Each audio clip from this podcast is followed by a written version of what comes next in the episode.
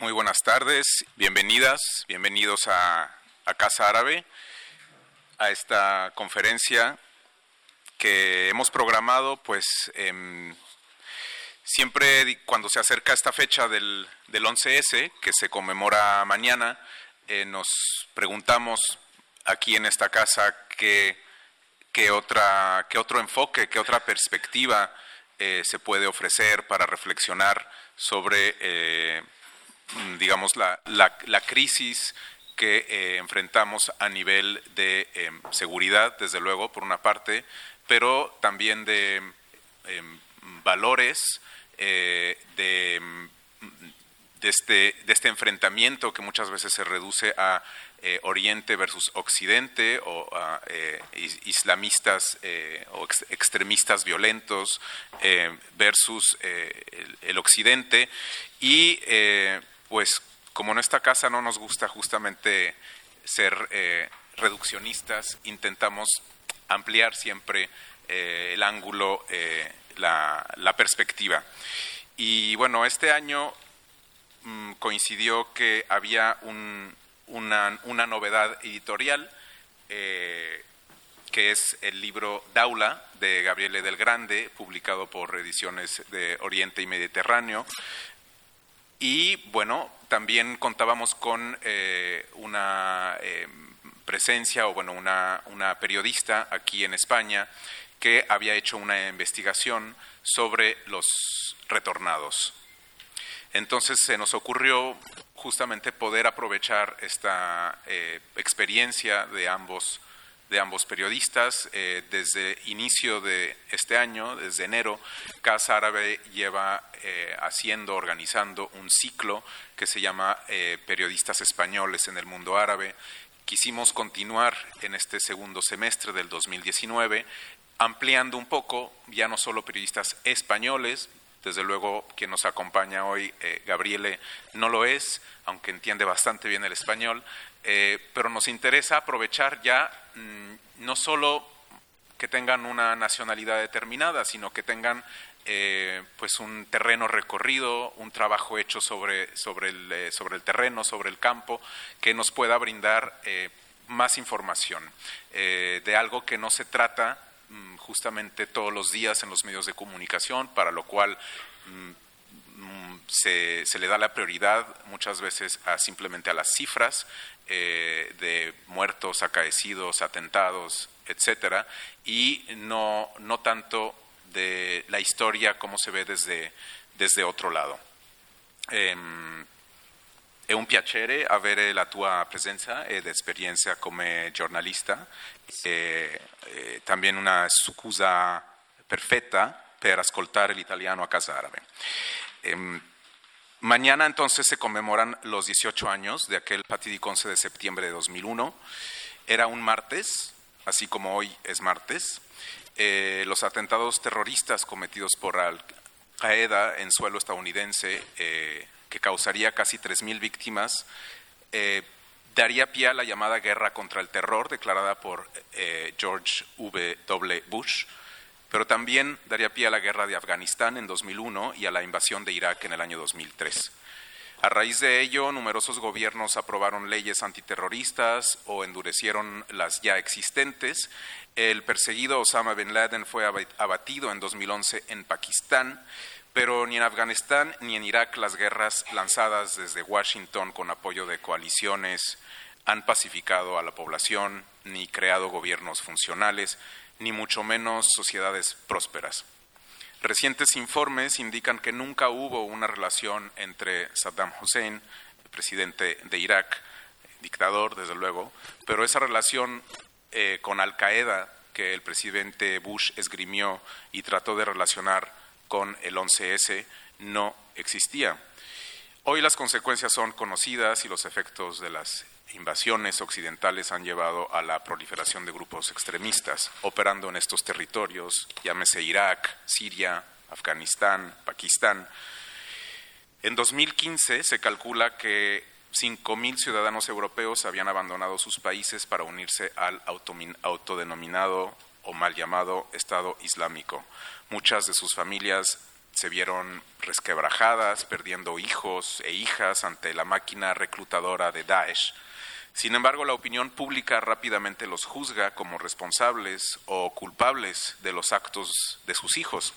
Estas familias llevan una vida que no se parece nada a la que tenían años atrás. Teléfonos pinchados, interrogatorios, miradas acusadoras del prójimo. Conviene quizás detenerse y cambiar la posición de la lente, por lo menos para analizar esto con, más detalle.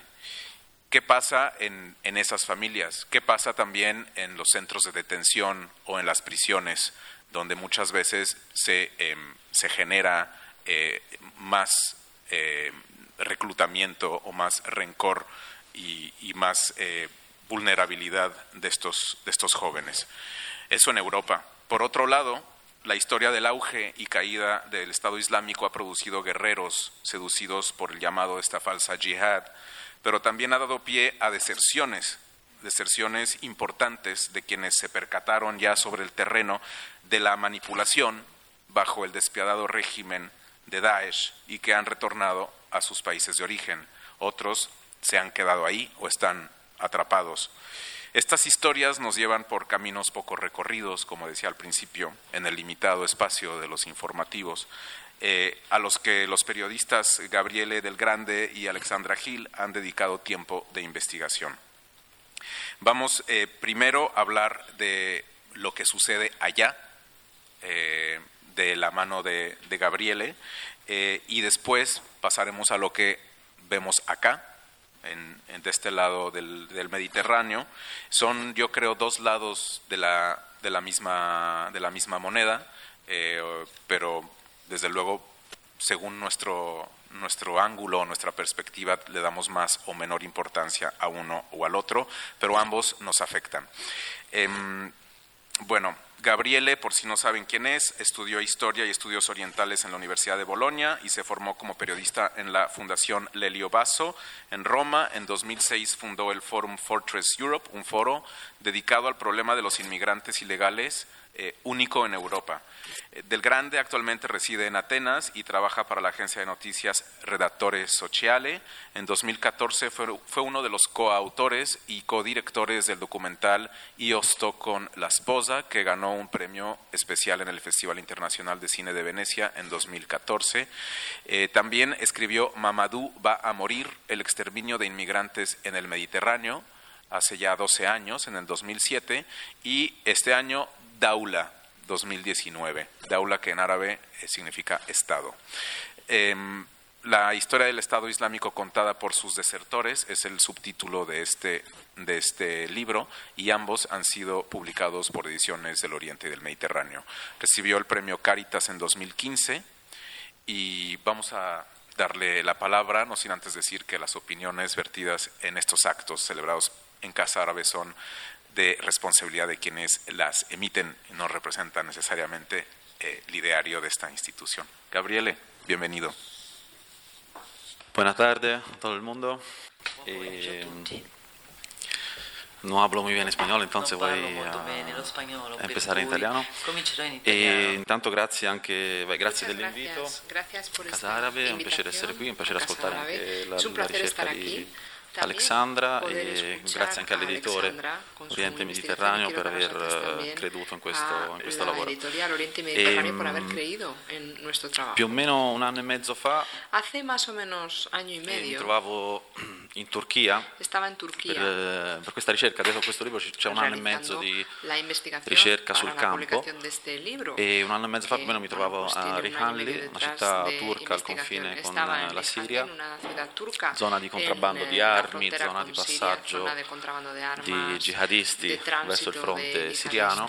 Stavo appunto intervistando una mia fonte che poi è uno dei protagonisti del libro, un hacker giordano convinto salafita jihadista, con un passato in Al-Qaeda, un passato nell'ISIS, eh, che aveva deciso di aprirsi, di raccontare quello che sapeva. Ed eravamo al ristorante quando venimmo circondati da 5-6 agenti un borghese dei servizi segreti turchi che ci presero e ci portarono di forza in un commissariato vicino per, per gli interrogatori poi seguirono diciamo, due settimane di detenzione in due diversi centri di internamento per immigrati illegali in Turchia.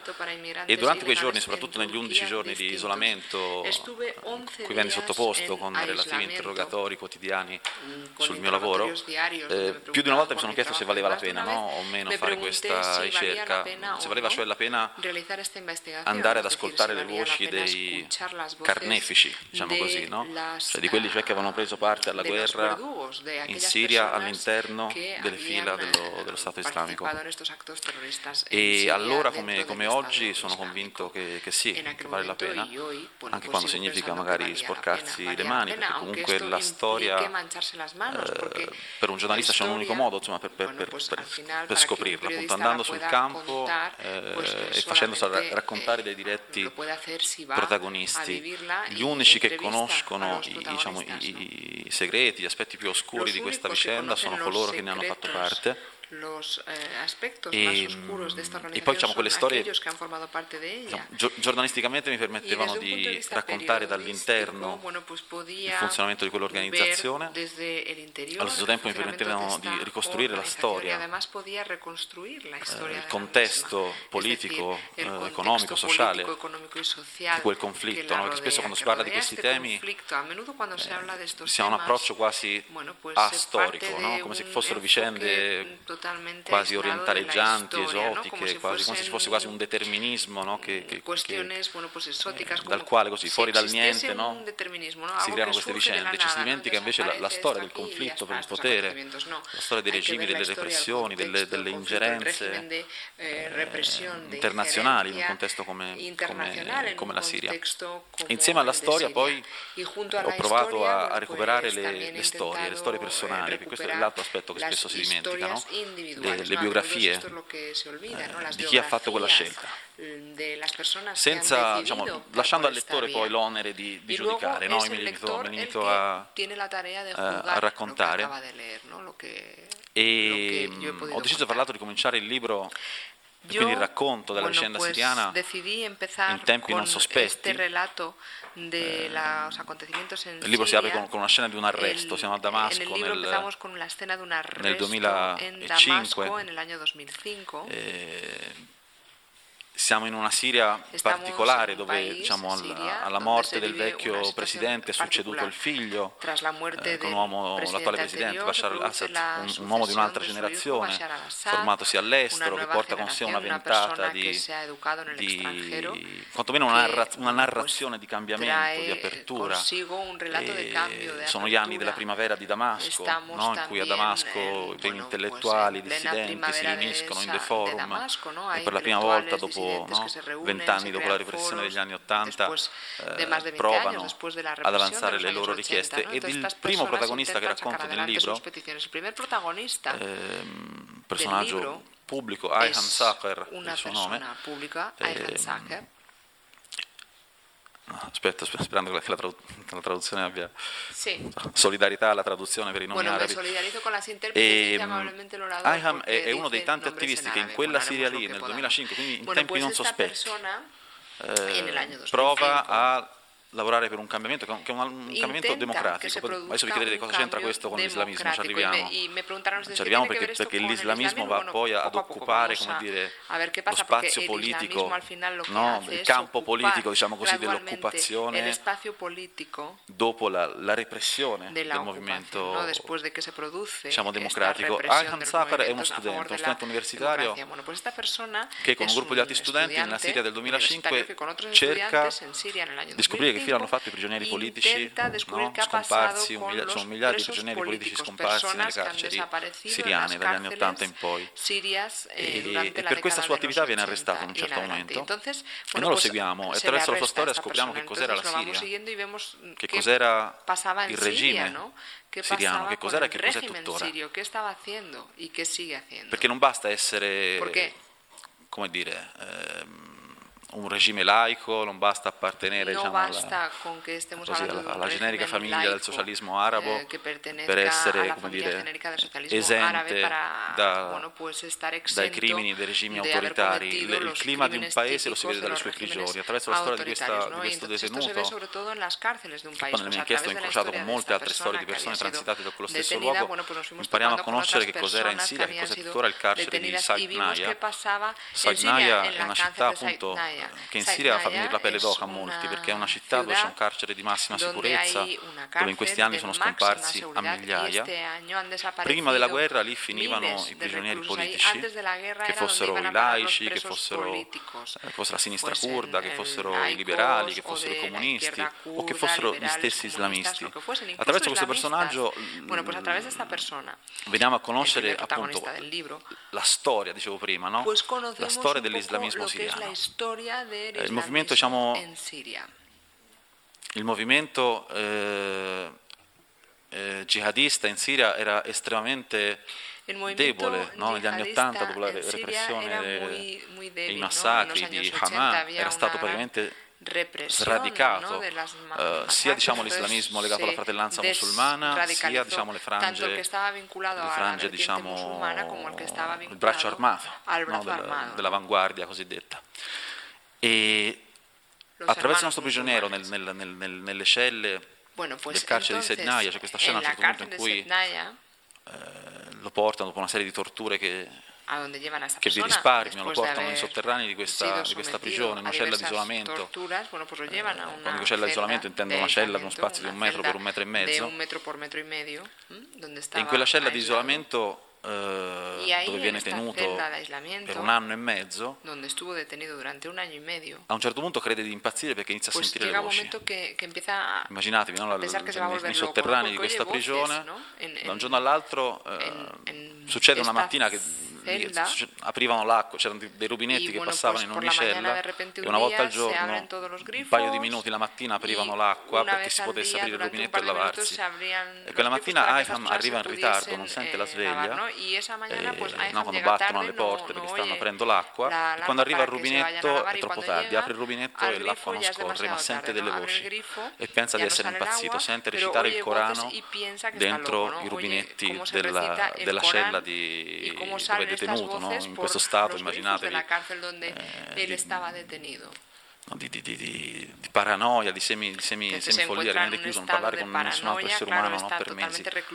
E, e, continua a sentire queste voci fino a quando si, si rinfranca, perché non sono soltanto recitazioni del Corano, ma sono dialoghi di persone che parlano attraverso questo tubo, scopre che il tubo è l'unico, in realtà una sorta di, di citofono, di interfono che collega le celle e nelle varie celle di isolamento si parla attraverso i tubi del rubinetto perché non c'è l'acqua, la tengono staccata tutto il giorno. e scopre che non si parla altro che di jihad.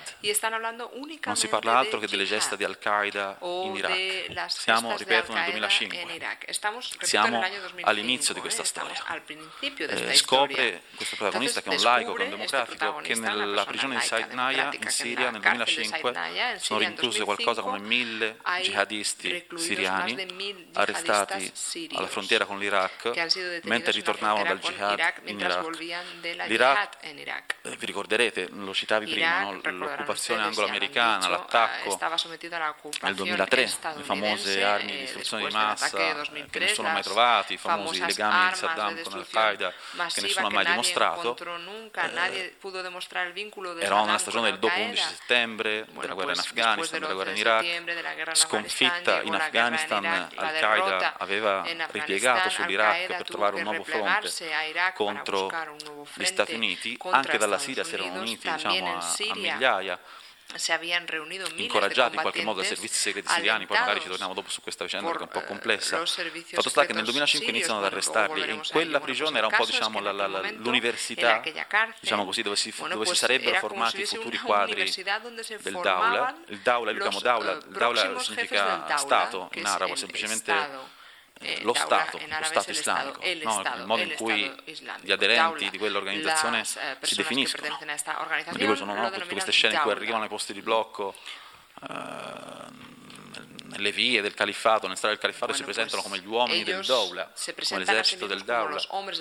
E e il Daula esisteva già appunto bueno, in Iraq, sin da dopo la morte di Zarqawi nel 2003, nel 2006. En el año 2003, eh, en el año 2006. Nel momento in cui in Siria esplode la, la protesta, mi faccio un po' una ricostruzione un po' noiosa del quadro siriano, ma perché serve poi a capire la situazione in Siria, come poi questa organizzazione rinasce dalle ceneri, eh, perché eh, nel 2011 quando in Siria iniziano a scendere in piazza le prime proteste contro la dittatura, proteste che inizialmente sono proteste molto timide, sono dei, dei sit-in eh, che si fanno a Damasco, si fanno in altre città, sono delle proteste che vengono represse con arresti, con pestaggi. Una protesta che monta piano piano, man, man mano che inizia a scorrere il sangue poco a poco, no? a, e che porterà poi di lì a poco ad una y, bueno, ingerenza poco in Siria di una serie di paesi, una in Siria una serie di potenze regionali e internazionali che avevano interesse a rovesciare il regime di Damasco e che quindi armano in qualche modo l'opposizione eh, del gobierno al la finanziano, finanziano soprattutto diciamo, il, il braccio armato, esplode una guerra. In quel contesto, nel momento in cui inizia la guerra, il Daule, lo Stato islamico che si trovava all'epoca in Iraq, che era di fatto sconfitto in Iraq, provato da ormai otto anni di guerra non soltanto contro le forze di occupazione statunitensi, ma contro le milizie sciite, contro le stesse milizie eh, tribali della, della, zona sunnita dell'Ambar che aveva cacciato eh, lo Stato islamico dalle proprie città, rinasce in qualche modo in Siria, invia i, pro, i, pro, i, propri, i propri uomini che sono veterani di guerra, sono in alcuni casi ex agenti dei servizi segreti iracheni. Haji Bakr, tanto per citarne uno su tutti, che era un solo caso. Eh, non era, diciamo, eh, erroneamente è considerato il braccio destro, bueno, prima che morisse nel 2014, il braccio, braccio destro di Baghdadi. In realtà era colui che faceva le strategie bueno, diciamo, militari per l'organizzazione, come lui, molti altri, potremmo citare altri nomi di ex agenti dei servizi segreti iracheni o ex ufficiali del, dell'esercito di Saddam, passati dopo l'occupazione americana prima con l'insurrezione, poi con i movimenti jihadisti che portarono avanti combattimenti in, in Iraq. Comunque il Dawla arriva in Siria e nel caos della guerra in Siria inizia ad attirare a sé piano piano sempre più combattenti, sempre più uomini. Eh, I primi che attira sono quelli delle prigioni, perché eh, le prigioni siriane vengono svuotate. Questo è un fatto su cui si riflette sempre troppo poco. Said Naya, eh, mille jihadisti siriani reduci della guerra dell'Iraq, diciamo tra l'estate del 2011 e la primavera del 2012 vengono rimessi in libertà attraverso una serie di eh, provvedimenti di amnistia presentati dal regime al, al, al, alla pubblica opinione siriana come delle concessioni fatti verso la piazza. No? Chiedete libertà, chiedete riforme, ok, rilasciamo i prigionieri politici. Effettivamente i prigionieri politici vengono rilasciati, ma insieme a loro vengono rilasciati anche un migliaio di jihadisti che cosa vanno a fare? Il loro mestiere. Si uniscono lo que hacían antes. Al, insomma, unen ai primi gruppi arrivati dall'Iraq in Siria, prendono le armi iniziano a combattere. E, e, noi tutta questa vicenda la, la, vediamo attraverso le storie di questi tre personaggi principali che racconto nel, nel libro, eh, che prendono le armi con lo Stato islamico per motivi diversissimi fra, fra loro.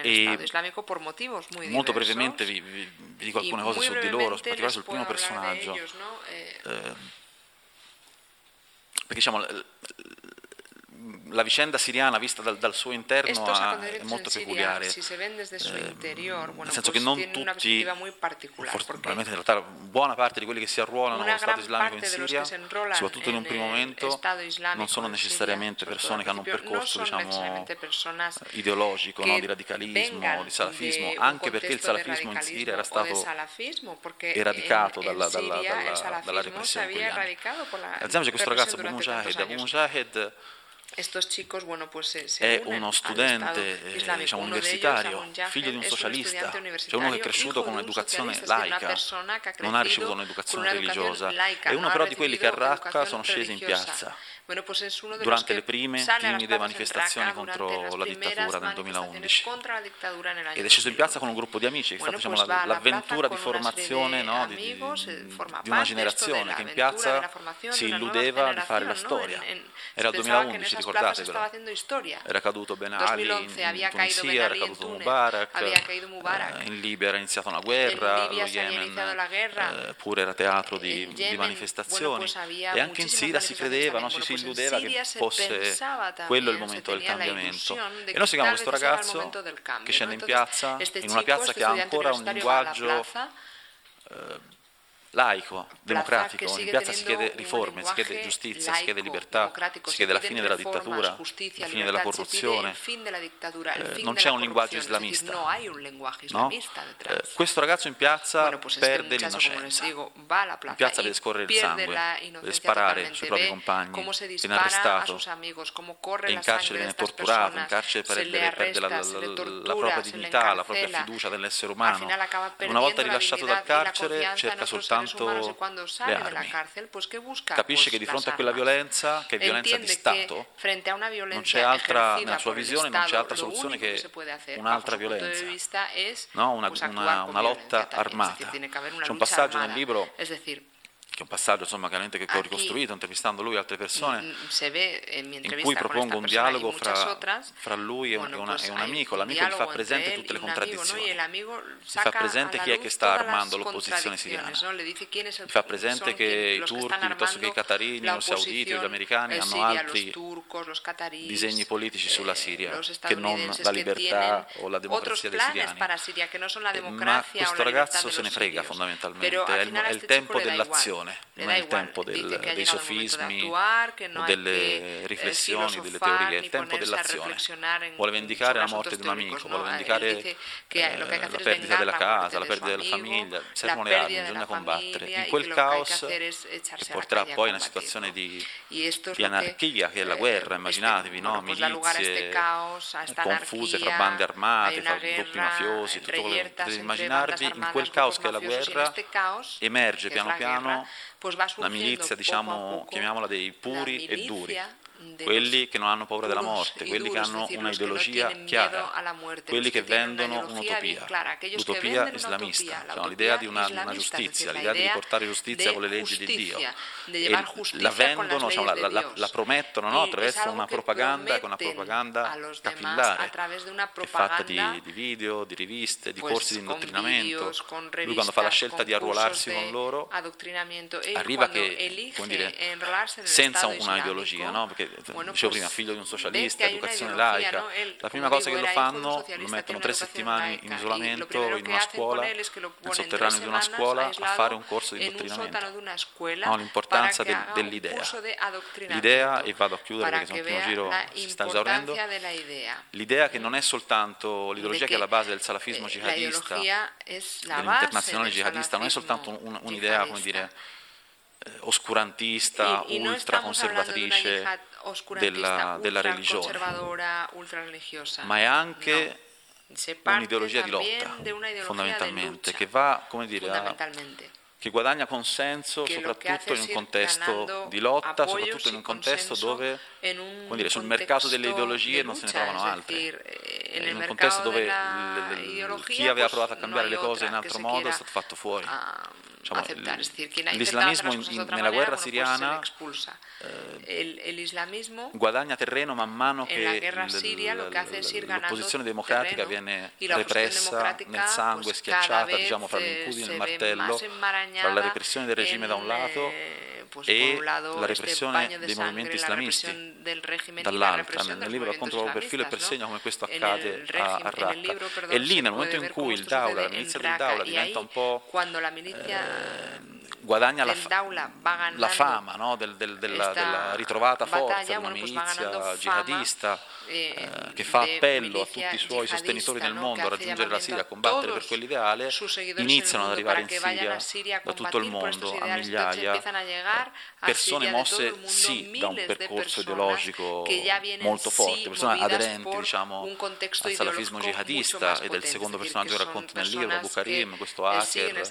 giordano, pregiudicato, già condannato in carcere in Giordania per terrorismo ed è interessante vedere fra l'altro come ci arriva facilmente, quanto ci arriva facilmente in Siria. Eh, non so se anche Alexandra ci parla di questo oppure no, ma sono queste migliaia di persone, molte delle quali erano pregiudicati, erano sulle blacklist dell'antiterrorismo e arrivano in Turchia in aereo col proprio passaporto e al confine turco-siriano vengono lasciati passare sotto gli occhi chiusi dei gendarmi turchi. La Turchia è un paese della Nato, non un paese diciamo, che, che va per conto suo. No?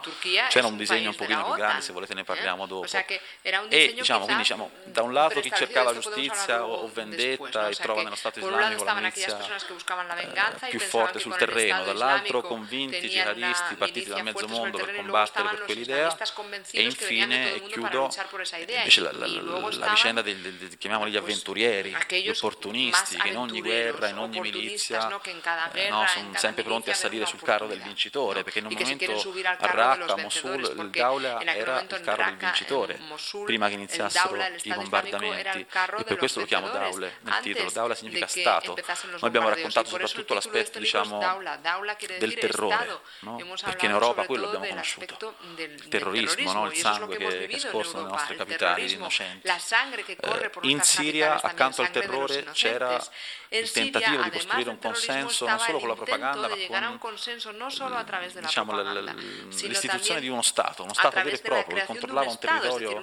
grande come la Francia, che aveva le sue entrate per milioni e milioni di dollari grazie al eh, contrabbando del petrolio, il petrolio siriano, il petrolio iracheno che controllavano, che offriva ai suoi cittadini servizi, tribunali, eh, scuole, catasto, una, una visione no, appunto dello Stato, lo Stato eh, islamico, il terrore e i servizi per cercare di guadagnare il consenso della gente. Poi ci sono mille dettagli di cui parlare, quando parleremo dopo nel, nel, eh, nel dibattito. Eh, per ora magari mi fermo qua, visto che sono esaurito tempo a disposizione. Muchísimas gracias, eh, Mm, vamos a concluir aquí porque bueno, se nos ha agotado el tiempo, nos hemos pasado de hecho un poco. A todo este proyecto progresista, desde luego, la gran, hay muchísimas incógnitas, ¿no? Porque pues es un poco, claro, wishful thinking, eh, pero desde luego que hace falta. No solo eso, la educación de todos estos huérfanos de los que hablas, la desmilitarización eh, y bueno, pues nos queda tiempo simplemente para que ordenadamente y con paciencia entreguemos fuera los auriculares, eh, compremos el libro que está ahí disponible y eh, llegar a cenar, agradecer a Ediciones del Oriente del Mediterráneo el que este libro de aula esté publicado en castellano, agradecer a nuestras intérpretes, grazie mille, eh, también a los aquí presentes, a la Embajada de Egipto, que estado aquí también el embajador, y eh, por supuesto a ustedes, si queréis seguir nuestras actividades en casaarabe.es, y desde luego a Gabriele del Grande y a Alexandra Gil. Buona notte tutti quanti, hasta pronto.